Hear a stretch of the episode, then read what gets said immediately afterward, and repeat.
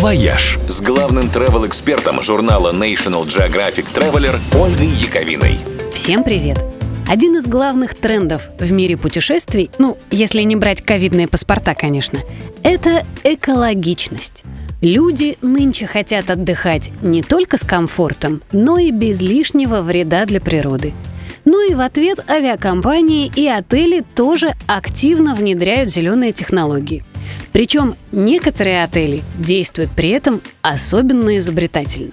Например, в эко-отеле «Верде» в аэропорту Кейптауна на ставнях установлены солнечные панели, которые, когда закрываются, дают свет в вечернее время. А лифты в здании действуют на энергии, которую вырабатывают сами гости на беговых дорожках в фитнес-центре. Proximity Hotel в Северной Каролине добывают электроэнергию из самих лифтов.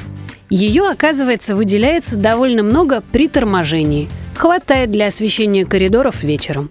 А для подогрева воды в номерах используют тепло, которое выделяет при работе система кондиционирования – на мальдивском курорте Санева-Фуши, одном из самых прогрессивных по части экологичности, органические отходы ресторанов используют для получения биогаза, на котором эти самые рестораны и работают. А стекло и пластик пускают на создание мебели и аксессуаров в бунгало.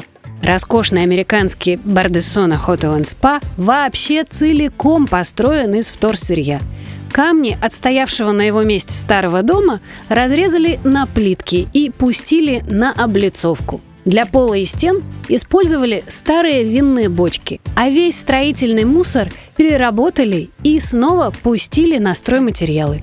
Хочется верить, что и наши отели начнут активно включаться в этот эко-челлендж.